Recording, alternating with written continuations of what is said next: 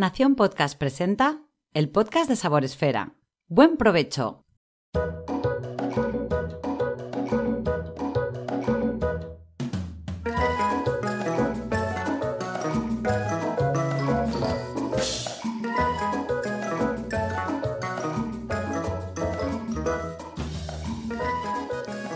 Bienvenidos un mes más al podcast de Sabor Esfera. Estamos en marzo terminándolo y reanudamos nuestra cita eh, que ya sabéis, cada mes eh, os acercamos desde Sabor Esfera pues a noticias, a recetas, a un poco conversación gastronómica y esta vez lo hago acompañada del equipo al completo de nuestro podcast que son Rocío Cano de Corriendo sin zapatillas y Mónica Cánovas de Stars Cook. ¿Cómo estáis chicas? Bienvenidas. Pues muy bien, muy bien, ya terminando marzo, que parece... hecho, a mí se me ha hecho corto largo. A mí se me ha hecho intenso. Cuidado con eso, Rocío. Ya, ya, ya, lo sé, que cada vez que hago eso luego pasa algo raro. Pero a mí marzo se me pasa volando, pero estos otros cuatro días que quedan, es como esta semana me sobra. Es como estamos a finales de marzo, sí, pero finales de marzo es viernes, el viernes 1 de abril, pero bueno, bien, bien. Sí, eh, dices tú que cada vez que lo dices pasa algo raro. Mm, ¿Qué más? Tío, ¿qué más puede pasar? Se me acaban las opciones. Me imagino una invasión extraterrestre. Sí, es lo que nos falta. Pero no queremos dar ideas. No, no, no. Queremos una vida tranquila, aburrida, eh, sin sin que todo lo, comentable sea lo que ha pasado en los Oscars, por ejemplo, o algo así, ¿sabéis? Eso sería perfecto. Pero bueno, no es este el podcast para ello, aunque también se podría hablar, pero porque no sabemos lo que comen en la fiesta de los Oscars. Pero Hoy vamos a hablar, pues ya sabéis, de algunas noticias que de este mes eh, gastronómicamente hablando. Eh, hablaremos de la receta. Moni nos traerá una receta de temporada, una receta de plato tradicional que siempre nos da pues mucho hambre y nos da ideas para preparar.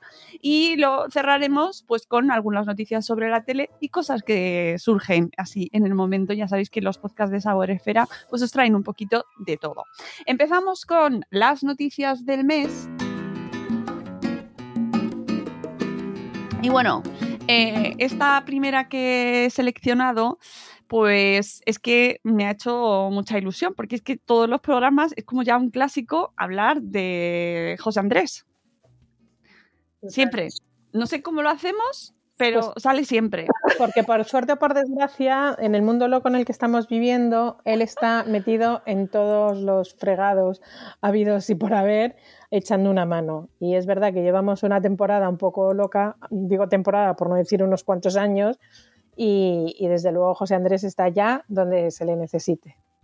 Pues resulta que José Andrés sigue siendo noticia, aparte de por su, que luego hablaremos más de él, pero eh, por involucrarse de, manera solidaria como hace siempre con su proyecto y está en Ucrania, eh, no solo él, sino más gente, que luego lo comentaremos, pero la noticia referente a, José Andrés es que Joe Biden, el presidente de los Estados Unidos de América, ha nombrado al chef español José Andrés asesor de deporte, fitness y nutrición.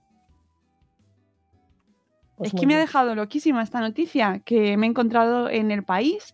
Eh, la Casa Blanca afirma que el asturiano es un innovador cocinero reconocido internacionalmente y que ha sido un pionero de la gastronomía española en Estados Unidos.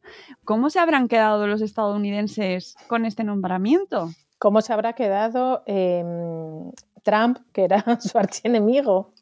No se llevaban nada bien. Yo me quedo creo que ya, pero yo creo que él siempre ha sido como, mm, bueno, vive allí, ¿no? O sea, como que ha creado mucha comunidad. Bueno, vive en, aviones. Es un poco como un periodista, ¿no? Donde está la noticia, ahí está él.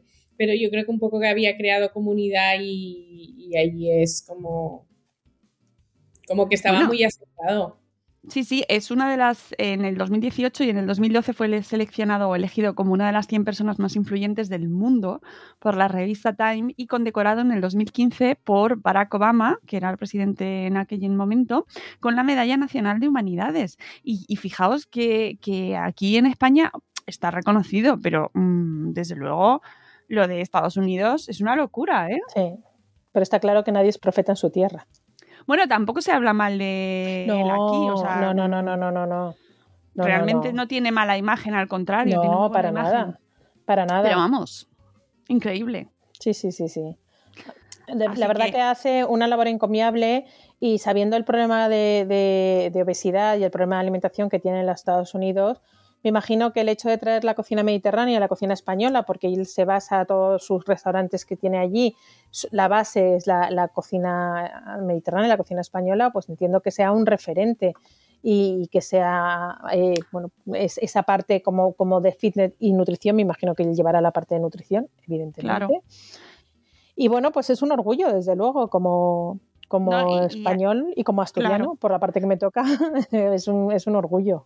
Eh, sí, que, Totalmente. sí que es verdad que aquí en España se le dio el año pasado, en el, 20 en el 2021, el, prim- el premio Princesa de Asturias de la Concordia al su proyecto World Central Kitchen. O sea, que no podemos decir que en España no se le dan No, no, no, no, no. Está claro. No, no, pero es verdad que donde ha, donde ha, ha crecido, se ha, eh, se ha convertido en lo que es, ha sido en Estados Unidos.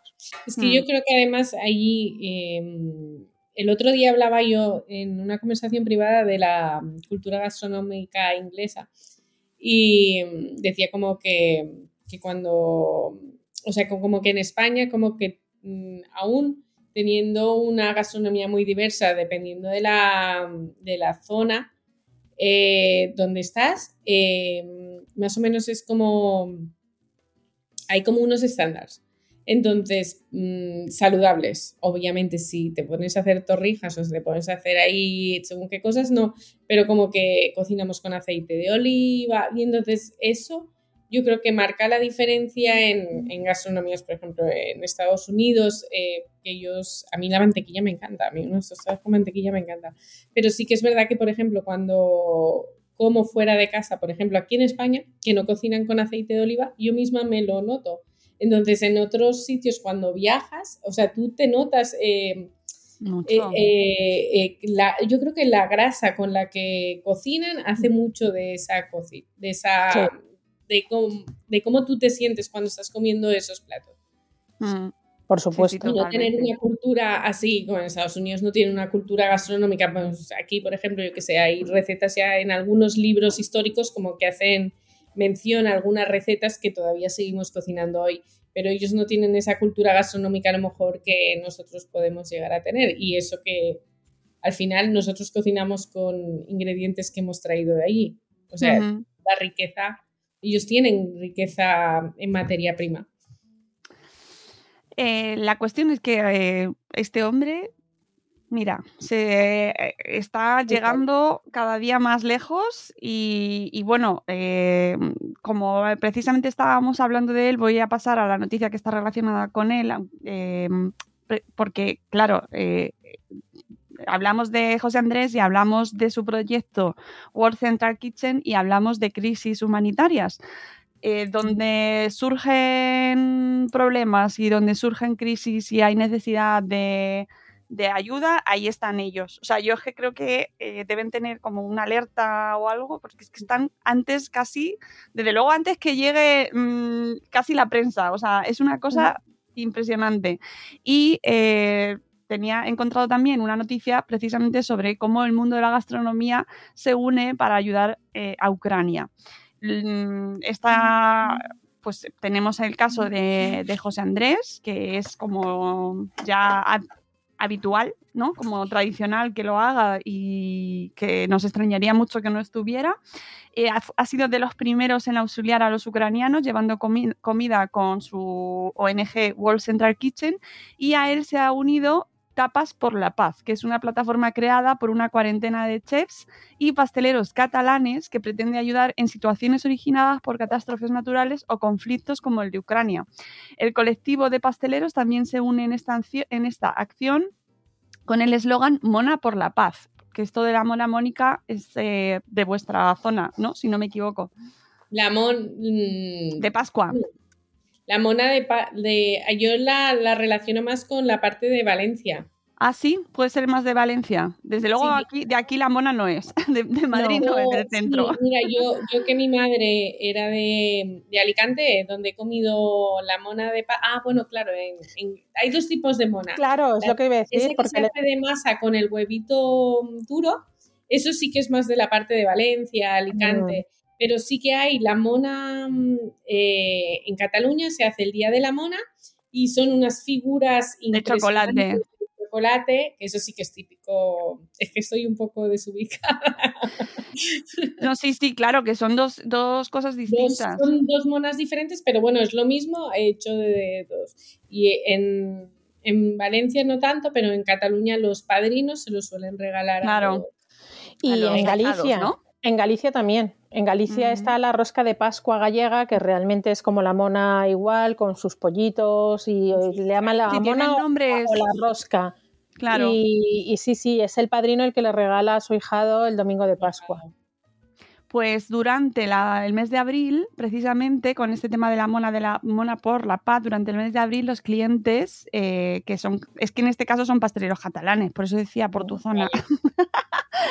Durante el mes de abril los clientes podrán participar añadiendo un euro al precio que paguen por las comidas, cenas o monas durante el mes de abril en los locales adheridos. Hay que, hay que buscar em, los locales, esto, lo estoy leyendo en el periódico.com y ahí incluyen una lista de personalidades de chefs que se han adherido al, proyecto solidario. Luego además, eh, bueno, lo tenéis en la web venana.es, tapas por la paz encontráis los sitios en donde podéis eh, apuntar, o sea, ir a consumir y dar donación para este proyecto. Em, luego, además, se han unido, eh, también se han unido la plataforma Peace and Food, que está formada por un grupo de cocineros, periodistas y gourmets conocidos, gourmets conocidos. esto gente que le gusta comer y la comida, como Carlos Latre y Tamara Falcó, que estaba metida como, como, como gourmet conocido, será como cocinera ya casi. Bueno, se ha hecho el cordón blue, ¿eh? Claro, claro, por eso que está se está sacando el, bueno, no sé si ha terminado ya o no, pero bueno, que han recaudado más de 150.000 euros a través de redes sociales. O sea, fijaos, ¿eh? es una pasta. Mm, Los chefs que están sobre el terreno están recogiendo alimentos y financiación para repartir comidas en hospitales, refugios y orfanatos. Y la ayuda de esta ONG llega a 55 eh, ciudades de cinco países. Luego también eh, está eh, trabajando Acción contra el Hambre, que ha reunido a Hostelería de España y organizaciones madrileñas para recaudar fondos con el hashtag La hostelería con Ucrania. Em, y que eh, bueno pues están utilizando este hashtag para concienciar a la gente y para eh, movilizar a determinados restaurantes que supongo que harán donaciones de los menús que se vayan dando durante la época en la que esté funcionando. Luego además también hay bodegas solidarias, también se han volcado en la ayuda a Ucrania eh, aunque nos dicen en el periódico que de manera menos organizada y más espontánea. Así, la Asociación Bodegas Familiares de Rioja destinará a los refugiados el beneficio de la venta de las entradas de la presentación de Añada que se celebró el 14 de marzo. Bodega Símbolo acaba de organizar los días 18 y 19 de marzo dos catas solidarias.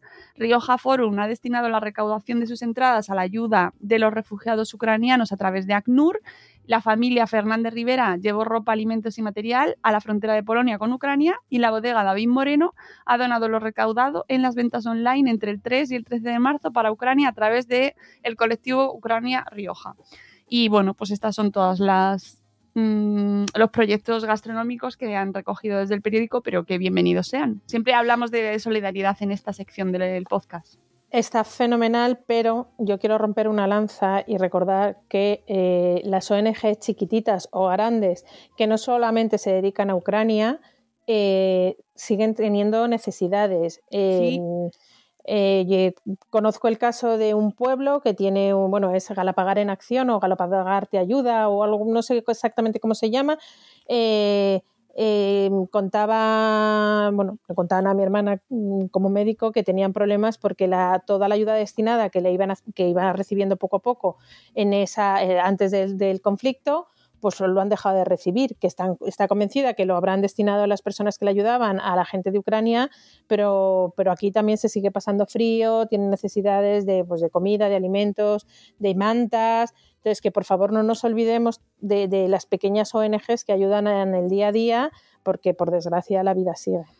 Bueno, y he leído justo esta mañana em, y estaban pidiendo alimentos en el banco de alimentos, precisamente. Porque, claro, hay desabastecimiento, que esto mm, está afectando a todo el mundo, pero especialmente y, con las condiciones que estamos viviendo, pues más está llegando más en este caso a la gente que no está donando, porque no está viendo alimentos eh, que, ojo, que no hay escasez en general, que la gente no corra a los supermercados a buscar corriendo, que es que nos volvemos locos, que luego cuando vas a comprar un paquete de leche no encuentras. Es que además hay, hay una cosa también, o sea, como que no es que ahora tenemos Ucrania y todo lo demás desaparece, venimos de una pandemia, antes de la pandemia y había mucha desigualdad había mucha gente que pasaba necesidad, entonces no es que ahora es, Ucrania, o sea, como que la gente tiene que seguir trabajando porque es Ucrania, es nuestra, nuestra ciudad, nuestro entorno y es, es eh, mucha gente después de la pandemia, de la pandemia em, económicamente... Eh, sí, puede ser nuestro vecino. Exacto, no, no, no está teniendo una buena situación, o sea, como que en este, eh, vamos sumando cosas y, yo creo que eso es lo que hace que haya un poquito de, caos en, en, este momento, yo creo. Es mi opinión personal. Sí, a ver si el próximo programa, el próximo mes, eh, tenemos buenas noticias y se desbloquea la situación que tenemos, que vivimos de paros que están afectando pues, al sector gastronómico, además, en muchos, en muchos eh, factores, o sea, porque no están llegando el abastecimiento de, material y de, pues de alimentos que necesitan para cocinar los restaurantes y luego pues a las casas pues que nos está afectando también. Además de la subida de los impuestos de la luz bueno en fin. Es que claro yo me, me pongo en, el, en la piel de si fuera si yo tuviera un restaurante pensaría lo he tenido cerrado durante toda la, pandemia, con lo cual he tenido gastos que no he tenido ingresos. Seguramente para poder sobrevivir y mantener a mi plantilla me habré, eh, habré gestionado un ICO o, algún tipo de ayuda. Pero esa ayuda no significa que te lo regalen, no, significa claro. que ahora tengo que trabajar para devolverlo, pero es que ahora para trabajar todo me cuesta más y encima eh, tengo que hacer un sobreesfuerzo porque en muchos sitios ya no consigo según qué cosas. Y eso tiene que ser ahí como súper complicado y es un sector súper importante para nuestra sociedad. Hmm. Ha sido un sector muy, muy perjudicado. También el hecho de la subir el salario mínimo ha tenido que subir muchas veces el salario a hmm. los, al personal, con lo cual es contar con menos personal, la gente piensa que el servicio es peor y, negocios que a lo mejor estaban empezando a ver la luz después de la pandemia, pues han tenido que cerrar. La verdad que es una situación muy crítica la que están viviendo y yo creo que hay que poner, en la medida de lo posible, que podamos poner el granito de arena, pues si podemos ir al restaurante de al lado de casa, que sabes que estás, mm, eh, mm, pues no grandes multinacionales, porque yo entiendo que vale, son franquicias y el franquiciado, pero hay gente que son familias enteras que viven de un solo sueldo, de una cafetería, de un negocio familiar y hay que echarles una manilla en la medida de lo posible. Ay, madre mía, no, no terminamos de, de comentar este tipo de noticias y que llevamos una época que necesitamos volver a la normalidad. Y bueno, sí que es verdad que un poquito vamos volviendo, un poquito, un, poquito. sí, sí, pero es que, a ver, mm, es difícil. Que nos salimos de una, nos metemos en otra. Claro, pero bueno. Y, casi que peor. Vamos de mal en peor, ¿no? Bueno, la cuestión es que poco a poco se van intentando recuperar los eventos presenciales. Uno de ellos y uno de los más importantes en el, mundo gastronómico es Madrid Fusión y en este caso ya el 2022, que a mí todavía se me hace raro pensar que estamos en el 2022. Todavía estoy ahí como asimilándolo y ya estamos terminando marzo, o sea que... Y eh, bueno, pues está ya del 28 al 30 de marzo, empieza hoy, hoy hoy mismo que estamos grabando. Eh, aquí en Madrid, aquí en Madrid, en el IFEMA. y bueno, pues ya sabéis que es la cumbre gastronómica que además este año celebra su 20 aniversario, vigésimo, vigésimo, número 20. El certamen madrileño sigue siendo el mejor escaparate posible para asomarse, uno de los mejores escaparates, porque hay varias ferias y eh, mm, acontecimientos eh, nacionales que, representan muy bien el sector, pero que es verdad que Madrid Fusión pues tiene, oye, tiene mucho nombre. Y además es una oportunidad estupenda para ver y escuchar a algunos de los mejores chefs y profesionales de la cocina del mundo y sobre todo para descubrir por dónde irán los tiros de las tendencias gastronómicas en los, en los próximos meses, que eh, estamos también a expensas de ver un poco cómo va mm, resolviéndose todo el panorama, porque eso afecta y muchísimo a cómo se van desarrollando también estas tendencias.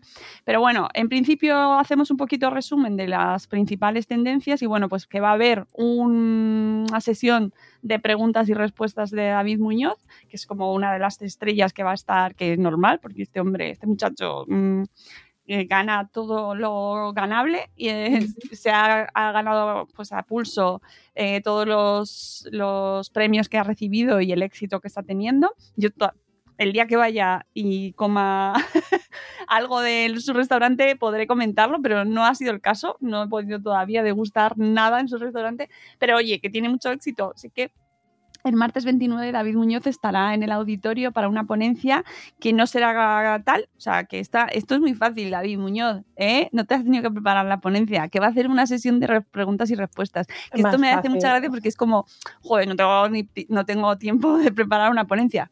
¿Eh? ¿Y qué tal una sesión de preguntas y respuestas? ¿Eh? Y ya la tiene. Pero te diré, te diré que yo creo que son de las cosas más enriquecedoras eh, cuando hay una charla, hay un simposio, hay lo que sea, pues depende de quién te pregunte, porque como salga alguien que diga, esto no es una pregunta, es una reflexión. No, no, eso no, pero cuando es verdad que eh, hay veces que tú das por hecho cosas que tú crees que no tienen interés y luego realmente tiene un interés y toda la charla se va en las preguntas y respuestas. A mí, a mí me gusta el formato. Ahora bien, me imagino que filtrarán Claro. Un poco, o sea, serán unas preguntas un poco anticipadas. Digo yo, espero que sí, porque si no, eso es. Pero bueno, que visto desde su punto de vista, pues mira, eso que se ahorra de preparar la ponencia. pero si te preparas la ponencia, sabes a lo que vas, pero si no, ahí a Ya, ya, eso, eso es un peligro, pero bueno, eh, ahí, lo, lleva. Los que vayan a asistir, pues a ver que no lo cuenten, a ver si luego lo podemos ver. Después, bueno, eh, tiene em, The Wine Edition, va, se va a dar también en esta edición y eh, tiene em, una evolución porque combinará el vino y los postres. Habrá sesiones dedicadas a explorar las conexiones vinícolas con el chocolate y también con las cartas dulces de los restaurantes de alta gastronomía me parece muy bien. Además, tiene diferentes concursos, hay un montón de concursos donde van a buscar, por ejemplo, pues la mejor croqueta, el mejor escabeche, la mejor tarta de chocolate, que esto lo hablamos en el último programa. voluntarias? Pues eso lo dijimos nosotras, pero no nos han llamado, así que no podemos, pues no podemos. Lo gratis, ¿eh? sí. Pues además, eh, durante estos días se va a elegir el cocinero revelación de Madrid Fusión, así que habrá que ver quién es, eh, a quién le dan eh, este premio. Nos enteraremos, lo comentaremos el mes que viene. Luego tienen una charla, mm, esto sí que es una ponencia, de el cocinero del Noma, que es uno de los mejores restaurantes del mundo, según la lista The World's 50 Best. Es René Redzepi. René Redzepi, su chef, el chef de Noma. Y estará estará hablando de ideas y pensamientos con Andone Luisa Aduriz de Mugaritz, de San Sebastián. O sea, que esto sí que va a ser eh, brutal, ¿no? Hay una, es media hora, nos dicen, de violento brainstorming. promete, eso promete. Luego, por supuesto, mm, hablarán de temas que están de total vigencia, como es el tema de la proximidad, Siempre hablamos de la proximidad aquí. Sostenibilidad y proximidad es uno de los temas que más abordamos en este podcast. Bueno, pues también estará en el Madrid Fusión eh, con una ponencia de Artur Martínez, chef del restaurante barcelonés Aurt. No sé cómo se pronuncia esto, porque tiene una doble diéresis. Aurt. Aurt. Esto es difícil. Aurt con diéresis, ni idea. Ah, claro, si fuera en, alemán sería Urt, pero esto no sé. Ahí que nos lo diga a la gente que nos escucha y que hablará en su ponencia de exotismo de proximidad, sobre la reinterpretación de la tradición. Mientras que el, heladero riojano Fernando Sáenz explicará cómo cocinar el paisaje. Hasta la pastelería será kilómetro cero de la mano de la pastelera Andrea Dopico. Luego tendrán una zona de cócteles con el Drink Show. Muy bien. Luego, además, también tendrán zona de pan. Muy bien, también. Perfecto. Pan, perfecto. Eh, mucha masa madre, nos dicen en el programa de este año. Piensa y come en verde. Eh, claro, pues hay que hablar de una de las tendencias que sigue estando vigente y que sigue siendo de este 2022 y será de los próximos años seguro, que es pues el mundo verde de las verduras y todas sus posibilidades en el mundo de la cocina. Y por último, nos van a hablar de eh, la bebida y en el mundo andaluz, es decir, las bebidas que provienen de Andalucía con ponencias dedicadas al Nuevo Jerez y catas de manzanilla de Sanlúcar.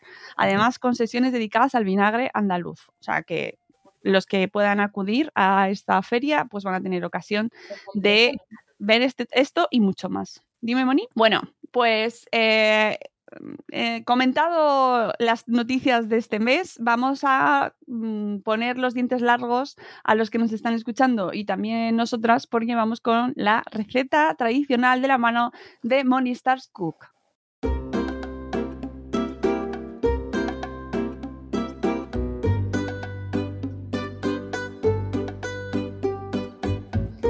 Entonces, ¿Y qué, tenemos para este mes, Moni? Pues mira, este mes, yo que ayer de domingo tenía un poquito más de tiempo y aproveché que es temporada de alcachofas y las alcachofas son una delicia y aproveché eh, para rellenarlas, hacerlas rellenas porque además así me sirven, si me las guardo para toda la semana. No tengo las alcachofas publicadas, pero sí tengo los calabacines. Y entonces eh, pensé, pues es genial porque al fin es una de esas recetas bases que tú puedes rellenar calabacines, puedes rellenar calabazas, puedes rellenar patatas, incluso puedes rellenar tomates y más o menos es el mismo, es sentido común, es el mismo modus operandi y yo lo voy a rellenar de carne. Mm, si no comemos carne, es perfecto para rellenar con soja texturizada. Al final es eh, sustituir la carne por soja texturizada y recordar que la soja texturizada para que coja eh, intensidad de sabor y que coja textura es importante tenerla en remojo unas horas antes con un buen caldo casero. Entonces, para hacer la receta, yo voy a decir calabacín, pero como he dicho, es como una base para, para poder rellenar lo que, no, tampoco lo que se nos ocurra tampoco. Pero bueno, berenjena, patata, alcachofa. Yo utilizo cuatro calabacines, siempre hago una mezcla de 350 gramos de carne picada de ternera y 100 gramos de picada de cerdo. Así está un poquito más melosita, no queda tan seca. Tres chalotas o una cebolla mediana, dos ajos, 700 mililitros de vino blanco seco, tres cucharadas de salsa de tomate frito casera, un poquito de queso mozzarella, queso parmesano, como siempre aceite de oliva virgen extra, sal, pimienta, pimienta y cebollino o perejil para decorar. Entonces, ¿cómo empezamos? Pues lo primero que se tiene que hacer, si hiciéramos las alcachofas, en vez de calabacines, lo que tendríamos que hacer es limpiar las zonas más duras, cortarlas y hervirlas durante 20 minutos en una olla con perejil para evitar que se oxiden. Ah, con perejil. Con perejil. Yo pensaba que era con limón. Mm, bueno, yo lo que hago es las voy pelando y las pongo en un bol con limón y perejil y las froto bien. pero para hervir siempre mm, le pongo el perejil, el limón no se lo pongo. Entonces, eh, si hiciéramos eh, patatas, eh, berenjena o calabacín, lo que hacemos es los precalentamos el horno lo primero y mientras el horno va cogiendo temperatura, los cortamos por la mitad y le hacemos unos cortes transversales, porque así eh, estará menos tiempo en el horno y luego para meter una cuchara y vaciar será muchísimo más fácil. Los ponemos en la bandeja del horno con sus cortecitos, los pincelamos con aceite de oliva y salpimentamos. Y dependiendo del tamaño de la, de la verdura, lo que tenemos que hacer es eh, más o menos entre 20 y 30 minutitos. Es muy fácil. Cuando tú estás horneando, lo que puedes hacer es clavar un cuchillito y si entra fácil es, ya está. Ya, es, ya, está, está, listo. O sea, en el momento en el que tú lo puedas meter sin hacer mucha fuerza, es, eso significa que tiene la textura perfecta para que la podamos vaciar. Entonces, mientras tenemos los calabacines en el horno, preparamos un buen sofrito. Picamos la cebolla y el ajo. El ajo lo podemos picar y la cebolla la podemos cortar en brunoise Salpimentamos junto dos cucharadas de aceite de oliva hasta que eh, la cebolla o la chalota empiece a estar transparente, que significa que está cocinado. Este proceso más o menos son unos 3-5 minutos, dependiendo de la temperatura del fuego. Cuando la cebolla ya empieza a estar, añadimos la carne picada, salpimentada, otra vez, y removemos hasta que esté dorada. Yo recomiendo que este proceso se haga rápido y a fuego fuerte, porque así la carne coge color, pero por dentro no acaba de cocinarse. Y así en el horno acaba de cocinarse y no queda, tiene una textura más suave eh, para el paladar. Cuando tenemos la carne, añadimos la salsa de tomate, removemos y eh, volvemos a subir el fuego alto porque vamos a añadir el vino blanco seco y lo que queremos es que se evapore el alcohol. Entonces eh, lo echamos, el vino blanco seco, subimos la temperatura y durante 2-3 minutos eh, hasta que haya evaporado el alcohol. Entonces, nuestro relleno ya lo tenemos listo, lo colocamos, lo reservamos fuera del fuego y vamos eh, a vaciar los calabacines. Lo podemos hacer con, una cuchara. Tenemos que tener mucho cuidado y además a mí me pasó ayer. Que te rompen. no, no, que quema. Ah, ah claro. Yo fui a, vaciar las, las, alcachofas y cuando la cogí oh, me quemé. Pero bueno, parece, no lo sé. Eh, es muy obvio, ¿no? Decir cuidado que quema. Ya, pero la cosa es que no la cocina quema. Entonces, coge con una cucharita, vaciamos el relleno. Podemos hacer dos cosas. ¿Qué hago con este calabacín que he vaciado? Con esta carne de calabacín. Mm, lo podemos picar finamente y lo añadimos al sofrito. O a mí me gusta guardármelo en un tupper con un poquito de aceite y sal y luego para comérmelo. Para tortilla, qué rica. O tortilla, exacto para cualquier otra receta. La cuestión es que se tiene que aprovechar. Entonces, una vez tenemos los calabacines rellenos, los rellenamos con carne generoso, que quede ahí bien saliendo por, por arriba. Ponemos un poquito de queso mozzarella o parmesano o cualquier queso que tengamos en casa y metemos en el, en el horno y gratinamos a temperatura máxima, que en mi horno son 250 grados, durante 5 o 10 minutos hasta que el queso esté doradito y fundidito. Y para servir, podemos servir con un poquito de perejil picado o cebollino y esto aportará un toque fresco al plato. Y ya está, esa es la receta. Y en casa, que es la gran eh, incógnita, en casa se comen, yo lo hago alguna vez con calabacín, a veces con berenjena, en casa se comen la piel. ¿Coméis la piel? en mi casa no. Entonces digo, me da lo mismo ponerlo en, en, una cazuela que en un calabacín, porque se dejan lo que es la piel. Y digo, pero si está cocinada, está rica. Y en mi casa claro, no come. Está rica, yo me lo como todo, pero es que si, hago patatas rellenas, también me como la piel de las patatas. Es que la piel de las patatas en muchos sitios se come. Y ahora se ha puesto de moda las patatas deluxe que no dejan de ser un poco las gajos más grandes y con la piel. Es verdad. Que son, ¿cómo se llaman ahora? ¿Cómo las llaman? ¿Deluxe son? sí, deluxe. O, campesinas. No, campesinas no. No, patatas deluxe. Yo las he visto como patatas deluxe. Y yo también las llamo deluxe. patatas. Bueno, Eh, con, Que te estás la comiendo las mondas, o sea que realmente deluxe, deluxe. sí, Y además, pero es que queda súper. oh, Claro, es que yo creo que la clave es ese, ese trocito de calabacín que no has podido vaciar completamente, que queda entre la piel y la carne. Y eso ahí da un sabor Claro. rico, rico, rico, ¿eh? Pues nada, habrá que poner Pues- podcast a la familia para que. Pues es una receta, es un clásico básico, como Es un diría Carlos clásico de las cocinas. Mm. Ya, mira, os voy a decir una cosa, ahora se me ha ocurrido. Eh, en, en Mallorca es típico acabar esta receta con una capa de, antes de poner el queso, con una capa de tomate frito. O sea, Ah. se pone tomate frito. Pero en Cataluña, claro, es que yo ahí voy viajera por el mundo. En Cataluña es típico eh, naparlo con bechamel. Ah, claro. Qué rico, claro. Qué rico. casa intento- también. Yo intento no por, porque me parece como, ¿sabes? Como que ya lleva carne. Pero en mi casa no es que se nape, en mi casa se baña en bechamel. O sea, hay más bechamel que verdura y que carne. de bechamel y vas Sí.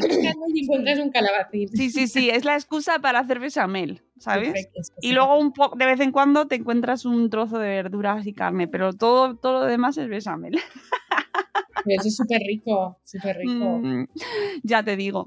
Pues muy bien, nos quedamos con la receta, con la propuesta y amigos, ya sabéis que podéis aprovechar las verduras de temporada y hacerlo con las eh, alcachofas, que es, ahora es el momento. Sí. Es el momento. Es que es muy corto, ¿eh? Lo del alcachofa. Sí. y La alcachofa te da muchísimas posibilidades. es tan versátil la, la alcachofa. A mí, Ese- esa verdura que no quieres comerte de pequeño, pero que luego de mayor de repente Exacto. descubres. a mí lo, que me, lo único de las alcachofas es Y a decir, Mónica, tienes ahí para decir eso. Me- A veces me, me corta un poco porque digo, ay, ahora le tengo que quitar, o sea, Claro. como si fuera un trabajado, pero a ver, Mónica.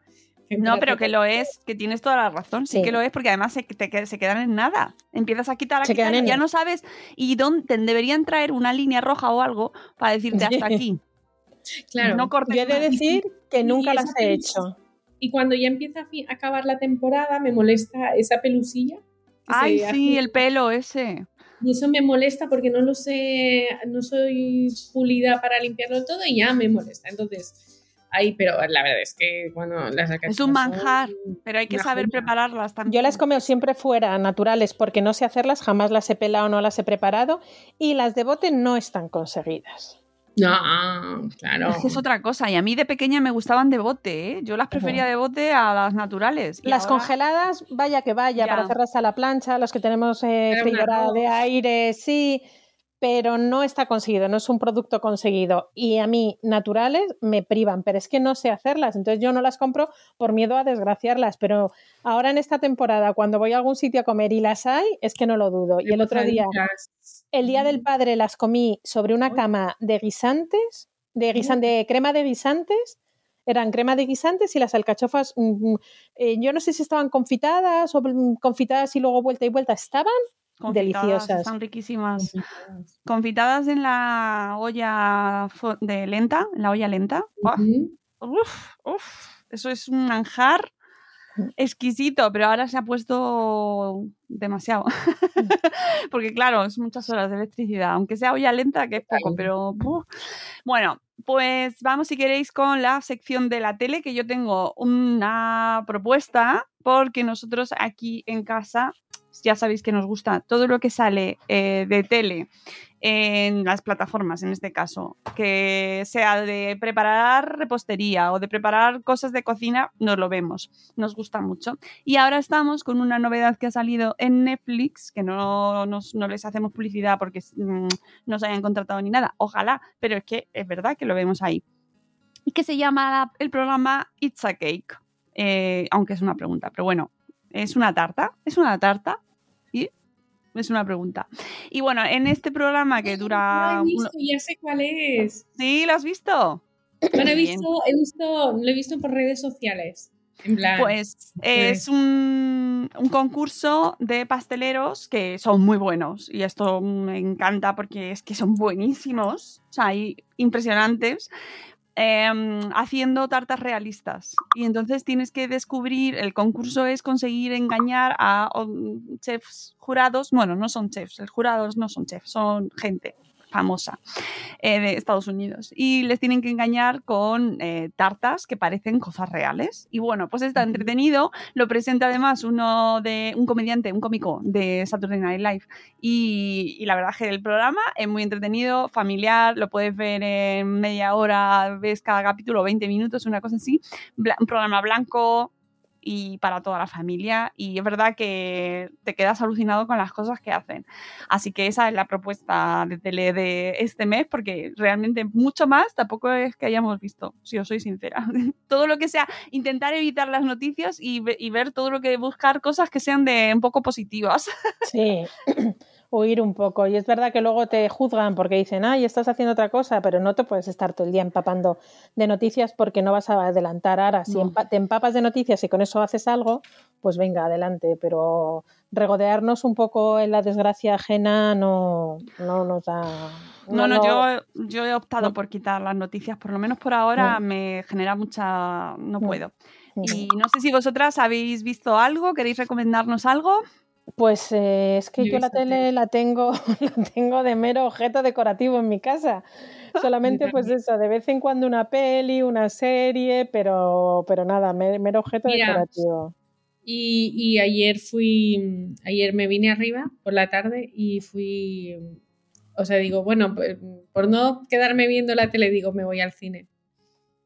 Y nunca me había pasado, no voy a decir la película para no spoilear. No, o sea, era como. No va a acabar la película ya.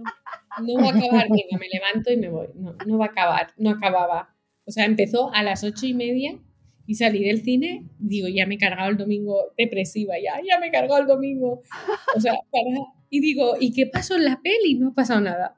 Ah, pues nada. Oye, luego nos dices, luego por privado nos dices cuál ha sido. Que, que, estaría de más eso, no estaría de más, no perdamos nosotros también. Y, cuando salí del del eh, cine eh. dije, a partir de ahora, si no me está gustando la peli, o sea, ya me he gastado el dinero, pero no voy a gastar mi tiempo. ¿Sabes? Siempre te da como apuro irte, levantarte, irte. pero no, luego pensando, digo, podría haber salido a, la, a las nueve y media, cuando llevaba una hora de peli y ya no estaba pasando nada, ya no le voy a dar más oportunidades. Em, lo que se nos ha pasado en noticias, que lo quería decir, pero me he despistado un poquito, eh, que em, cuando acabe Madrid Fusión empieza alimentaria que se retoma dos años después, del 4 al 7 de abril en Barcelona, ya sabéis, la, bueno, la feria de alimentación por, por, excelencia, Salón Internacional de Alimentación, Bebidas y Food Service. Nada, simplemente es el apunte y que seguro que hay muchísimas novedades que las hablaremos también en, el podcast pues de sí, El mes que viene lo hablamos. Y nada, pues yo para terminar, recomendar un libro que ya sabéis que me gustan mucho los libros de gastronomía, los libros de recetas. Y en este caso no es una novedad, que es ya tiene quizás un añito o dos, bueno, ya sabéis que lo del tiempo es muy relativo. Es, tiene más, porque es del 2018, pero mm, no pasa de moda precisamente. Se llama eh, Cocina Viejuna, ¿vale? me encanta. Eh, el, título ya.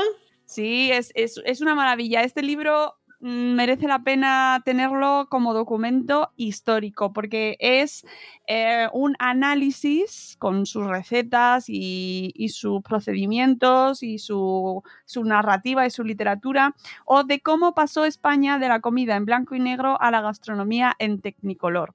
Es, lo ha escrito Ana Vega Pérez de Arlucea, que mm, en Twitter la tenéis como Vizcayen y que es una periodista gastronómica que creo que el año pasado o el año anterior recibió el premio más importante que hay en España de, gastronomía, eh, de periodismo gastronómico y que, es, es, realmente es alucinante. A mí esta mujer me produce muchísima admiración porque sabe muchísimo de historia gastronómica. En Twitter la podéis eh, leer en los hilos que va haciendo, también escribe en El Comidista y es una enciclopedia de eh, la tradición gastronómica en España. De vez en cuando saca hilos sobre de dónde vienen las recetas que a lo mejor tenemos ahora, de dónde vienen, del origen, de cómo empezaron y tiene verdaderas joyas. Y este libro en concreto, que además tiene el prólogo de Miquel, Miquel Miquel, Miquel López Iturriaga y fotografía de Becky Lawton, que es una de las fotógrafas más importantes de libros de recetas, libros gastronómicos,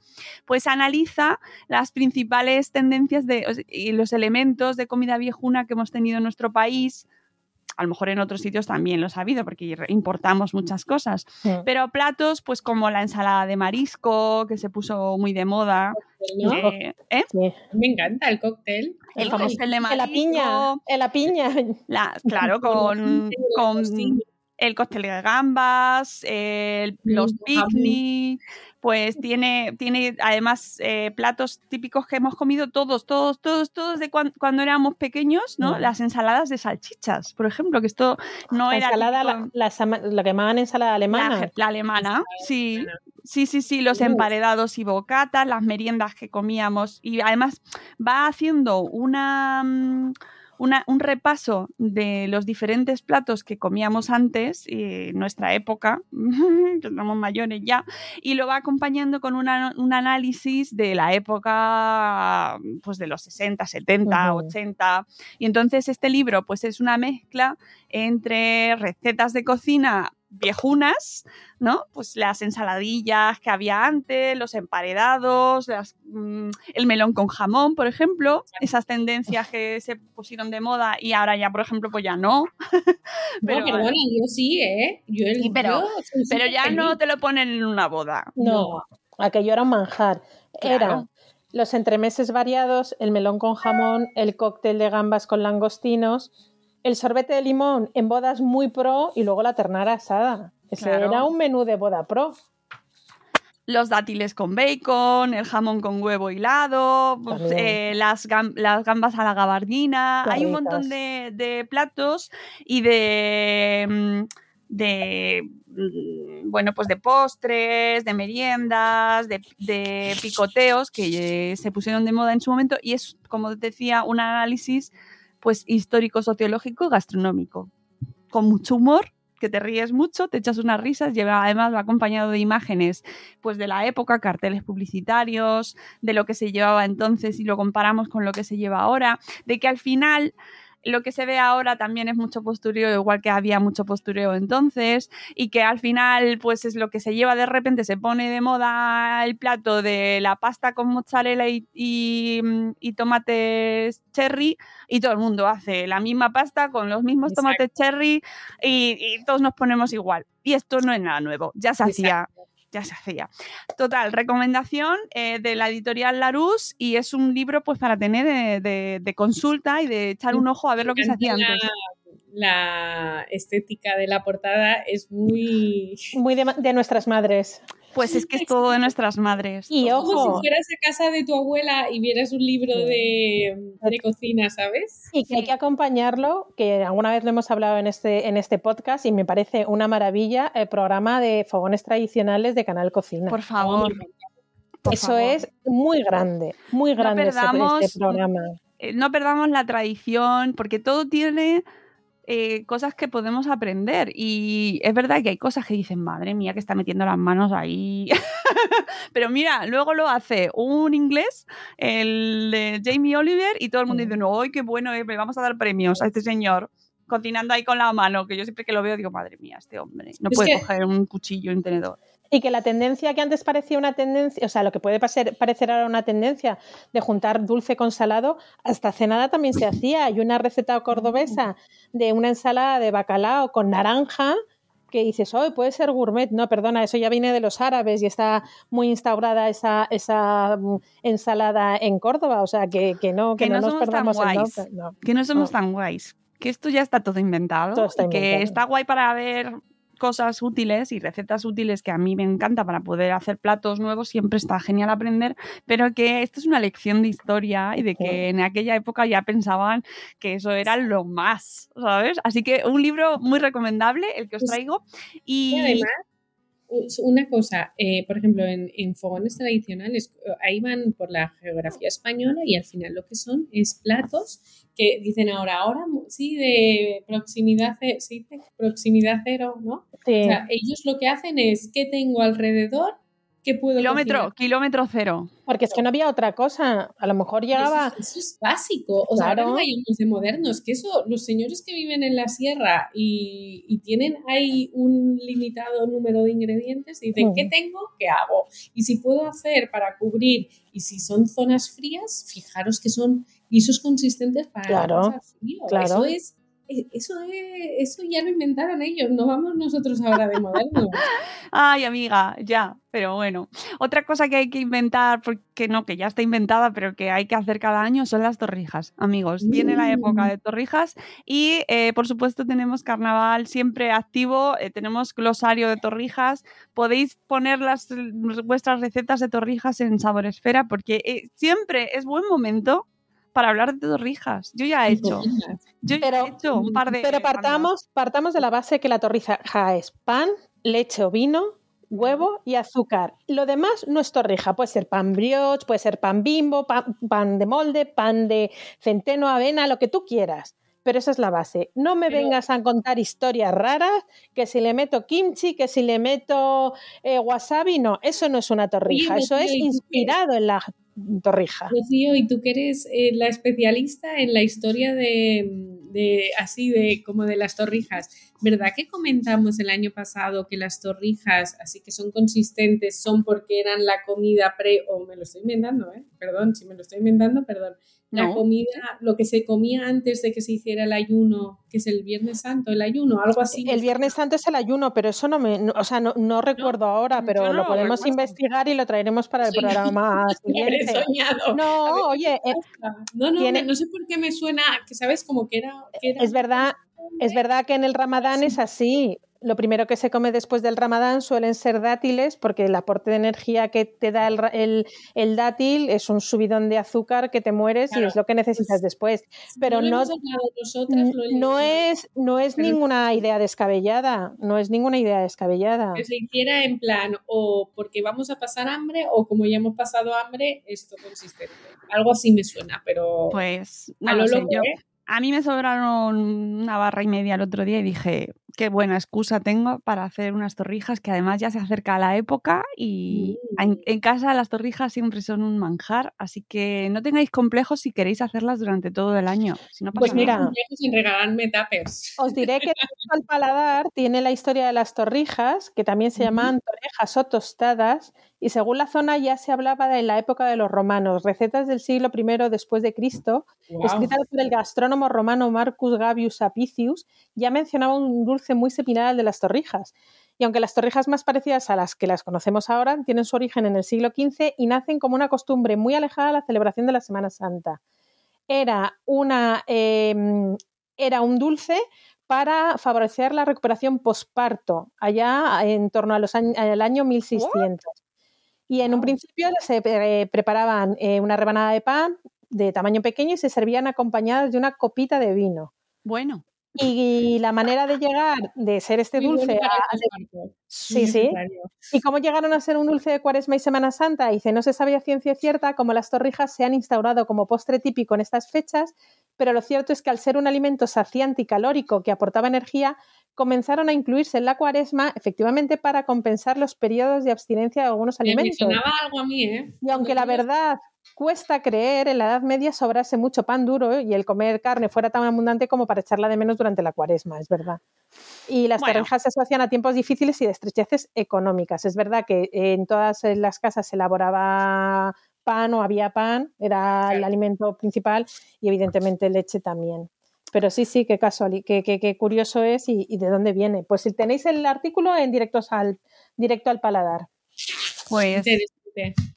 Pues amigos, eh, os emplazamos a que hagáis vuestras torrijas, que es siempre buen momento para hacerlas si tenéis eh, todos los ingredientes y los habéis conseguido y no, hay no os tenéis escasez. Sí, porque se, se ha Y- convertido en artículo de lujo. Sí, la verdad es que sí, jo, están muy caras, ¿eh? Que te, co- Claro. te cobran una pasta por una aceite y, aceite y leche, ¿qué Hombre, más quieres? Se han subido a la parra muchísimo eh, claro. vendiendo las torrijas, que cuesta, el otro día veía tres euros y pico una, una, una, No, no, no, no. una torrija en un, en un sitio. no. O sea, voy a venderlas yo, voy a hacerlas aquí en mi, en en mi comunidad y voy a venderlas. Bueno, amigos, me voy a hacer torrijas. Que volveremos el mes que viene. Rocío, Mónica, muchísimas gracias por acompañarnos y por, bueno, pues eh, permitirnos hacer un mes más este podcast. Esperamos vuestros comentarios a ver si habéis hecho ya torrijas, si las estáis haciendo, si este año no estáis por la labor y contadnos si queréis o tenéis alguna noticia de este mes que si mm, queráis comentar y lo dejáis en comentarios. Nos vamos, volvemos el mes que viene y ya sabéis que tenéis un montón de blogs de gastronomía, recetas de todo tipo en saboresfera.com que podéis consultar y por supuesto registrar vuestro blog si también pues os dedicáis a ello y tenéis ahí una cuenta en la que os dedicáis a divulgar sobre receta, gastronomía, sobre el buen comer, pues aquí os esperamos en Sabor Esfera. Amigos, nos vamos. Adiós, chicas. Adiós.